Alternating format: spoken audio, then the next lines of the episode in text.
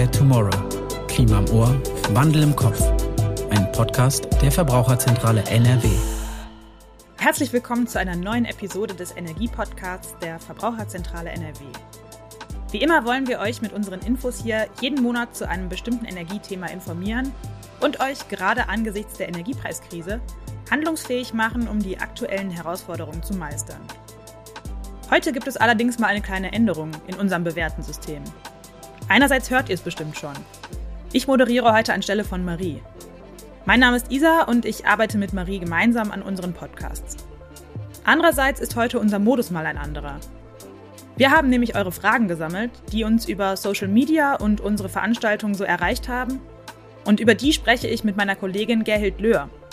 Sie ist unsere Expertin für alles rund ums Thema Strom und Energieeffizienz. Das Jahr neigt sich so langsam aber sicher dem Ende zu. Es wird kälter. Und das wurde vermutlich noch nie so sehr gefürchtet wie dieses Jahr. Im Winter verbrauchen wir mehr.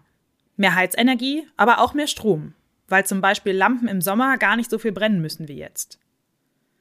Wir sind dieses Jahr vermutlich alle auf unsere eigene Art und Weise Expertinnen und Experten fürs Energiesparen geworden. Und wenn es euch so geht wie mir, dann könnt ihr die gut gemeinten und ja oft auch wirklich guten Tipps und Tricks so langsam im Schlaf aufsagen. Deswegen haben wir uns für unsere heutige Episode, wie schon erwähnt, was Neues ausgedacht. Uns erreichen über Facebook, Twitter, YouTube und Instagram die verschiedensten Nachrichten mit teils sehr spezifischen Fragen. Um mal ein bisschen aus dem Nähkästchen zu plaudern von unserer Arbeit, aber auch um mit falschen Annahmen und Mythen aufzuräumen, habe ich mir einige dieser Fragen rausgepickt und bespreche sie gleich mit Gerhild. Und jetzt geht's auch schon los. Hallo Gerhild, schön, dass du wieder dabei bist. Hallo Isabel. Ich habe es eben schon erklärt, heute wollen wir ein bisschen mit Mythen aufräumen, die rund ums Thema Stromsparen kursieren. Und wir werfen auch einen Blick darauf, was beim Stromsparen vielleicht noch interessant werden könnte. Stichwort Energielabel. Aber dazu kommen wir später. Du hast ja super viel mit Presseanfragen und so weiter zu tun. Fällt dir vielleicht direkt auf Anhieb ein Mythos ein, der sich in unseren Köpfen hält? Ja, tatsächlich geht's um das Thema Lampen. Man glaubt es kaum. Da werde ich weiterhin von Journalisten, Journalistinnen gefragt. Sagen Sie mal, ich habe mal gehört, die soll man nicht ständig an und ausmachen. Also lieber anlassen, anstatt sie ausmachen. Das würde genauso viel Strom sparen. Und da sage ich, nee, das ist so nicht. Das ist echt ein Mythos, mit dem wir aufräumen müssen. Ja, bei diesen alten Energiesparlampen, da war das wirklich so, dass wenn man die ständig aus- und angemacht hat, die wurden schlechter, ne, von der Helligkeit und es dauerte doch immer länger, bis die dann hell wurden. Aber bei den LED-Lampen wird nicht mehr Strom verbraucht, wenn ich sie anmache. Deshalb unser Tipp, wenn du Strom sparen willst, mach die Lampe aus, mach die LED-Lampe aus, wenn du kein Licht brauchst. Ich habe davon tatsächlich auch schon gehört aber das ist bei mir inzwischen Jahre her. Und ähm, jetzt kommen wir auch direkt zu unserer ersten Community-Frage. Die dreht sich nämlich tatsächlich auch um den Verbrauch von Lampen. Oft werden wir bzw. unsere Kolleginnen und Kollegen vom Online-Team gefragt, wie viel man zum Beispiel mit seiner Wohnzimmerbeleuchtung an einem Tag verbraucht. Das ist jetzt ja eigentlich ganz abhängig von der eigenen Einrichtung. Aber kannst du vielleicht trotzdem was dazu sagen, Gerhild? Genau, ich versuche mal da eine Kostenberechnung zu machen. Also wir sagen eine LED-Lampe, die 8 Watt hat. Das reicht so für ein kleineres Zimmer, eine Lampe für den ganzen Raum. Die verbraucht im Jahr 8 Kilowattstunden. Und im Augenblick rechnen wir mit 40 Cent, die die Kilowattstunde Strom kostet. Das heißt, ich bin hier bei 3,20 Euro im ganzen Jahr, wenn ich eine Lampe drei Stunden am Tag brennen lasse. Auf den Verpackungen findet ihr immer diesen Hinweis, sowieso viele Kilowattstunden pro 1000 Stunden. Und 1000 Stunden aufs Jahr gerechnet sind knapp drei Stunden am Tag. Also diese 2,7 Stunden am Tag. Und dann könnt ihr euch selber ausrechnen, was kostet mich das. Und wie gesagt, eine gute helle LED-Lampe mit 8 Watt, die kostet wirklich nur 3,20 Euro an Stromkosten. Hast du aber noch eine Halogenlampe zu Hause, da rechnest du bitte mit 42 Watt. Also das fast fünf, mehr als das Fünffache ist das, ja? Und das heißt, für diese gleiche Helligkeit mit einer Halogenlampe musst du im Jahr 16,80 Euro bezahlen. Ja, das ist also das Fünffache von der LED-Lampe. Insofern, wenn ich gefragt werde, was kostet das, ne, da muss ich immer fragen, okay, hast du eine sparsame LED-Lampe oder hast du noch alte Halogenlampen? Dann, wenn du Geld, wenn du Strom sparen willst, tauscht die aus. Also schmeißt bitte auch funktionierende Halogenlampen weg. Die sind wirklich der absolute Stromfresser in diesem Jahr, äh, in dieser Zeit. Also in unserer Rechnung von der Verbraucherin, wenn ich jetzt zehn Lampen in meinem Haushalt habe, dann zahle ich eben ähm, bei LED-Technik 30 Euro im Jahr. Und habe ich Halogenlampen, zahle ich 160 Euro im Jahr. Also deshalb überlegt euch, könnt ihr da Lampen austauschen. Das macht also auf jeden Fall schon mal einen richtigen Unterschied.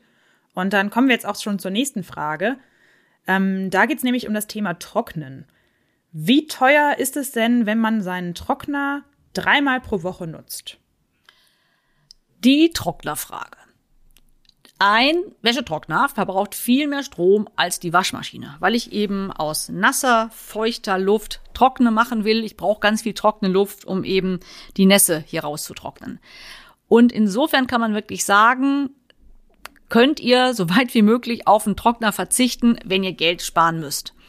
Also der Wärmepumpentrockner, das sind eben die modernen äh, Geräte, die man heute nur noch kaufen kann, der würde verbrauchen, wenn du also dreimal die Woche deinen Trockner anschmeißt, zwei Kilowattstunden. Das heißt, in der Woche sechs Kilowattstunden und das sind 2,40 Euro pro Woche. Habt ihr noch einen Kondensationstrockner? Ja, das sind einfach eine ganz veraltete Technik, bezahlt ihr schon das Doppelte. Ja, da seid ihr bei über vier Euro in der Woche. Also die Frage eben, wann ja, rentiert sich ein Wäschetrockner? Ihr müsst immer wissen, der verbraucht viel Energie, ja, weil er viel Strom eben aufwenden muss. Und ähm, wenn ihr viel trocknet, dann kauft euch einen sehr effizienten A Triple Plus, also das sind ja die effizientesten Wärmepumpentrockner. Und generell gilt natürlich trotzdem, dass man den Trockner so wenig wie möglich nutzen sollte, nicht wahr? Also wenn ihr die Möglichkeit habt, ähm, auch im Winter die Wäsche auf dem Balkon zu trocknen, dann versucht das mal. Es heißt ja nicht, dass ich nur an einem sonnigen Tag meine Wäsche trocken bekomme. Wenn die Luftfeuchtigkeit draußen ähm, etwas niedriger als 50 Prozent ist, dann könnt ihr auch im Winter, an einem kalten Wintertag, eure Wäsche draußen trocknen. Ja, das machen die Engländer, die Iren. Ja, die haben den ganzen Winter ihre Wäsche draußen hängen. Also keine Problematik. Außer natürlich, klar, es regnet, ihr habt eine Luftfeuchtigkeit von 80 Prozent, dann wird eure Wäsche draußen einfach nicht trocknen. trocknen. Aber ihr könntet eben versuchen, ähm, nach, dem, nach der Wäsche hängt erstmal draußen auf oder im Keller und dann holt sie später eben in die Wohnung und dann könnt ihr auch eben in der Wohnung eure Wäsche trocknen und ihr könnt vielleicht dann auf den Wäschetrockner einige Male auch im Winter verzichten. Einige Verbraucherinnen und Verbraucher haben sich auch schon richtig viele Gedanken darüber gemacht und stellen uns wie hier über Insta Fragen, die den eigenen Verbrauch schon globaler betrachten. Hier also jetzt die Frage. Ich habe keinen Trockenraum, sondern muss meine Wäsche in der Wohnung trocknen. Im Winter muss ich deshalb viel lüften und die Wohnung danach wieder aufheizen. Lohnt sich dann nicht doch ein Trockner, auch wenn der als Stromfresser gilt? Was meinst du dazu, Gerhild? Das Problem haben bestimmt einige Leute. Ja, die Frage ist mir auch bekannt tatsächlich, weil wenn ihr jetzt in der Wohnung im Winter eure Wäsche trocknen müsst, dann klar müsst ihr regelmäßig das Fenster richtig weit aufmachen, ne, damit die Feuchtigkeit raustransportiert wird. Und an einem kalten Wintertag habt ihr dann eine kalte Heizung oder ihr lasst eben die Heizung in den paar Minuten an. Und das führt natürlich dazu, dass ihr mehr heizen müsst als Leute, die nicht ständig lüften müssen, ne, weil sie nicht ihre Wäsche da aufhängen. Aber wir hatten ja gesagt, eben so ein Wäschetrockner braucht richtig viel Strom. Und wir glauben nicht, dass man so viel mehr Heizenergie braucht, als dass sich dann ein Wäschetrockner rechnen würde.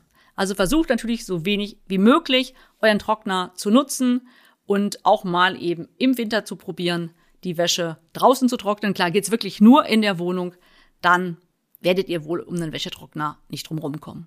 Neben den normalen Trocknern gibt's ja auch Waschtrockner. Die sind gerade in kleineren Stadtwohnungen beliebt, weil man da nur ein Gerät unterbringen muss. Die würdest du aber auch nicht einfach empfehlen, oder? Genau, ein Waschtrockner ist ja wirklich ein Gerät, da habt ihr eine Waschmaschine und ein Trockner in einem Gehäuse, sag ich mal. Ihr könnt aber nur die Hälfte der Wäsche dann nachher trocknen. Also wenn ihr eine 7 Kilo Trommel Wäsche habt, dann könnt ihr nachher knapp dreieinhalb Kilo trocknen. Das heißt, guckt, dass ihr da sozusagen dann die andere Hälfte doch aufhängen müsst. Oder ihr könnt dann eben auch nur dreieinhalb Kilo waschen. Und das ist die Problematik bei so einem Waschtrockner, dass wahrscheinlich ihr dann immer viel weniger Wäsche da drin habt, als eigentlich effizient wäre, ne? weil es ist ja für sieben Kilo ausgelagert, ausgelegt, dieser, diese Trommel. Und wenn ihr dann ständig eben nur kleine Mengen wascht, dann wird das nicht mehr ökonomisch. Also die, die Daten zeigen, dass so ein Waschtrockner niemals so effizient sein kann wie eine hocheffiziente Waschmaschine und dann ein separater hocheffizienter Wäschetrockner. Das ist eine ganz andere Technik. Das ist eben kein Wärmepumpentrockner dann in diesem Waschtrockner. Insofern vergleicht das, guckt euch die Preise an, guckt euch die Verbräuche an. Und wenn ihr wirklich das häufig nutzt, dann überlegt, ähm, ob das nicht viel zu teuer ist. Um dir, Gerhild, aber auch euch da draußen, die uns zuhören, mal einen Eindruck zu vermitteln – wir bekommen manchmal über Social Media auch Fragen, die gar nicht so leicht zu beantworten sind. Eine Verbraucherin fragt sich hier, was sparsamer ist. Wenige Kleidungsstücke faserschonend im Kurzprogramm zu waschen oder die Sachen zusammen mit anderen Kleidungsstücken im 30-Grad-Programm zu waschen, sie danach aber bügeln zu müssen. Sie befürchtet, dass das Bügeln langfristig ihrer Kleidung schadet, wodurch sie sich schneller neue Sachen kaufen muss, die wiederum mit viel Energieaufwand hergestellt werden müssten. Ja, ich äh, würde sagen, man kann es nicht oft genug sagen, aber das Kurzprogramm und dann auch noch für wenige Teile zu starten, ist doch keine gute Idee, oder sehe ich das falsch? Damit wollte ich sofort starten, genau. Ein Kurzprogramm, ihr Lieben, ist nicht ein Eco-Programm. Kurz heißt dann meistens doch hohe Temperaturen oder besonders viel Wasser und es ist nicht so effizient wie ein Eco-Programm. Aber ja, das normale Programm kann dazu führen, ich verstehe die Frage, dass dann die Kleidung etwas zerknitterter ist und man das bügeln muss. Aber ich glaube, es ist wirklich nicht wirtschaftlich und nicht ökologisch, wenn ihr ständig eine Waschmaschine laufen lasst mit drei bis vier Teilen, nur damit ihr die nachher nicht bügeln müsst.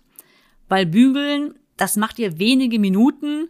Ähm, ja, da wird eine hohe Hitze bei so einem Bügeleisen äh, produziert, aber ich glaube nicht, dass das effizienter ist, nicht zu bügeln und dafür häufig eine Waschmaschine im Kurzprogramm laufen zu lassen. Also da kommt es eher darauf an, ja, was sind das für Kleidungsstücke, ähm, die, wenn man die sowieso nicht gut bügeln kann, ja, weil dann nachher die Qualität schlechter wird, dann ähm, ist es ja sowieso nicht sinnig, sie zu bügeln. Aber ähm, ja, bitte nicht ständig eben halbleere Waschmaschinen laufen lassen, weil das hat nichts mehr mit Effizienz zu tun. Da ist das Eco-Programm also immer noch am sparsamsten, alles klar.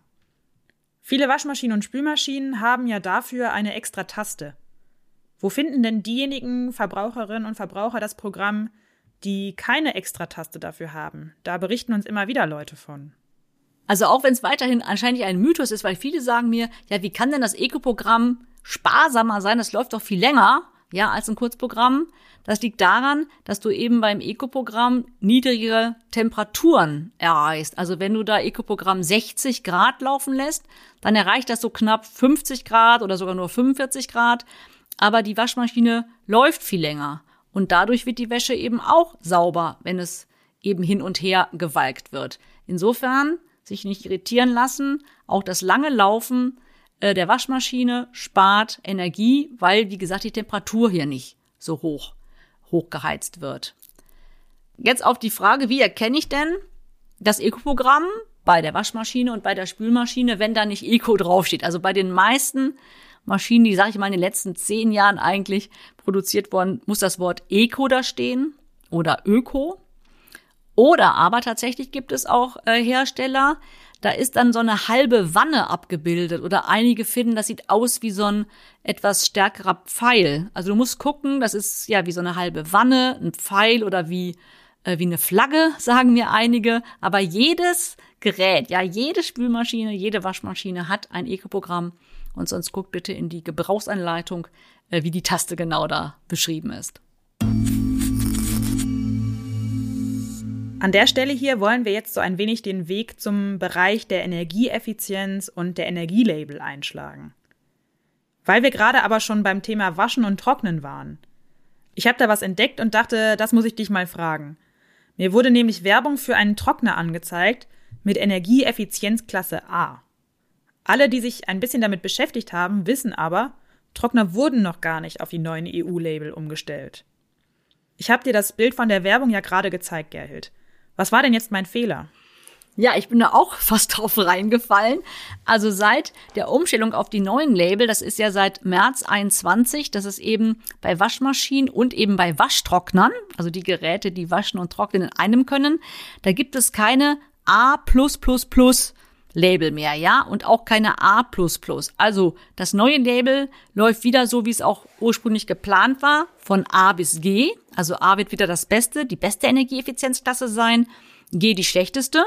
Und eigentlich soll es aktuell gar keine A-Geräte geben, weil wenn die dann noch effizienter werden, dann wird ja wieder äh, die Produktions, die Hersteller sagen, ja, jetzt kriegen wir noch ein Plus. Und es soll aber keine Plusse mehr geben, damit wir das eigentlich als Verbraucher, als Verbraucherin besser und schneller erkennen können. Vor der Umstellung waren ja fast alle Waschmaschinen in einem A-Bereich und jetzt gibt's eben auch gute, effiziente Geräte, die bei D liegen oder bei C. Also das heißt, ihr müsst euch jetzt doch wieder den echten Stromverbrauch bei Waschmaschinen oder Spülmaschinen angucken, um zu gucken, was ist denn hier das effizienteste Gerät. Und tatsächlich, für Waschtrockner und Waschmaschinen gibt es anscheinend jetzt doch schon A-Geräte. Also so schnell hat die Industrie da geschaltet und schon wieder hocheffiziente Techniken eingebaut. Beim Wäschetrockner ist es leider so, dass die Umstellung noch nicht funktioniert hat. Das passiert erst im Jahre 2023, wenn überhaupt oder noch später. Das sind ja EU-weite Label. Das heißt, die Europäische Kommission sitzt dann anscheinend jahrelang da dran, um das vorzubereiten. Und wundert euch nicht, also Wäschetrockner, die nur trocknen können, die haben noch das alte Label. Da wirst du eben A Dreifach Plus oder A Zweifach Plus Geräte finden. Und bei der Waschmaschine und beim Waschtrockner, ja, da gibt es schon A-Geräte. In der Werbung wurde nämlich ähm, von einem Waschtrockner gesprochen und nicht von einem Wäschetrockner. Das war das Problem. Wann genau die Trockner also überführt werden sollen in die neuen Klassen, steht noch nicht fest, wie du gerade gesagt hast. Aber wird das nicht so oder so zu Chaos führen, wenn jetzt schon Waschtrockner in Klasse A sind, Wäschetrockner aber erst nachträglich in diese Gruppen eingeteilt werden? Also wir als Verbraucherzentrale fanden das total sinnvoll, wieder auf diese alten Label umzusteigen, also von A bis G, damit wir eben schneller erkennen können, ah, es gibt D-Geräte und C-Geräte. Aber jetzt ist es natürlich total chaotisch, wenn eben ähm, der Wäschetrockner noch ein altes Label hat. Oder die Lampen zum Beispiel, die dürfen sowohl das alte Label wie auch A Doppelplus Label tragen. Also so war das wirklich überhaupt nicht gedacht. Das ist sehr ärgerlich. Und ihr müsst euch jetzt eben vorher, bevor ihr was kauft, leider erstmal schlau machen. Was sind denn hier die gültigen Effizienzklassen? Okay, alles klar.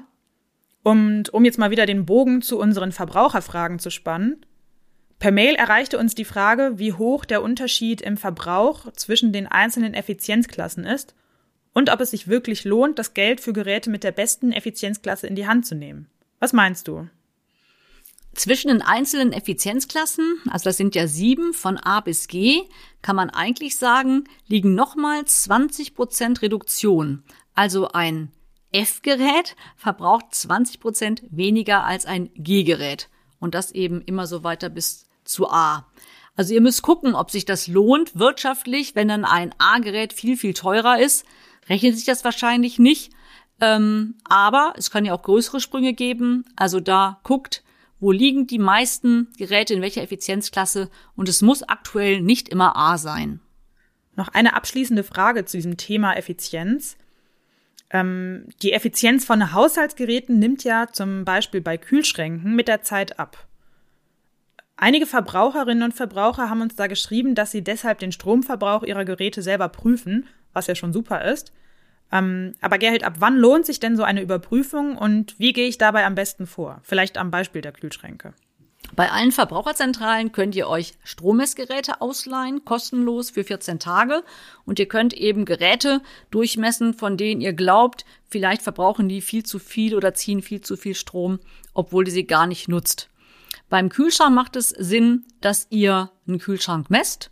Wir sagen immer, wenn er älter ist als 15 Jahre, weil Studien haben herausgefunden, dass das Dämmmaterial jedes Jahr von so einem Kühlschrank schlechter wird. Und eigentlich jedes Jahr verbraucht er ein Prozent mehr Strom als beim Kauf. Das heißt also, nach 15 Jahren haben die meisten Kühlschränke von uns eben schon einen höheren Stromverbrauch. Und das heißt, da macht es Sinn, dass ihr mal nachmesst, wo der Stromverbrauch nun liegt Deshalb am besten eine ganze Woche messen. Ja, weil eben an einem Wochentag nutze ich meinen Kühlschrank anders als am Wochenende, wo ich zu Hause bin und ihn mehr auf und zu mache. Und deshalb ist es sinnvoll, ihr messt eine Woche, lasst also das Gerät eine Woche dran, dann multipliziert ihr es mit 52 Wochen, um aufs Jahr zu kommen, weil ja auf den Effizienzlabeln Jahresverbräuche von Kühl- und Gefriergeräten angegeben wird. Und dann guckt ihr einfach, liegt euer Stromverbrauch 40 Prozent höher als bei einem neuen Gerät und ist euer Gerät eben älter als 15 Jahre, dann ist es ökologisch sinnvoll, das Gerät auszutauschen.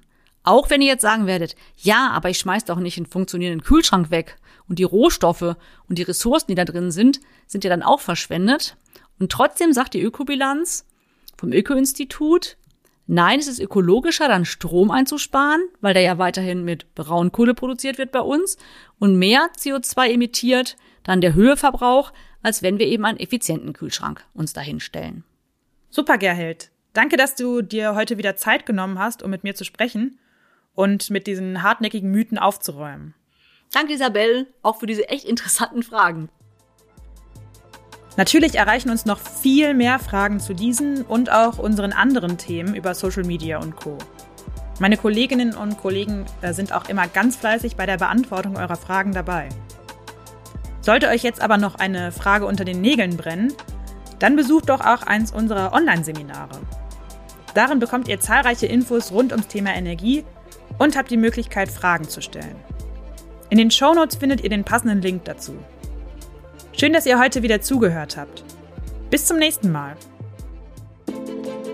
In the Air Tomorrow. Ein Podcast der Verbraucherzentrale NRW.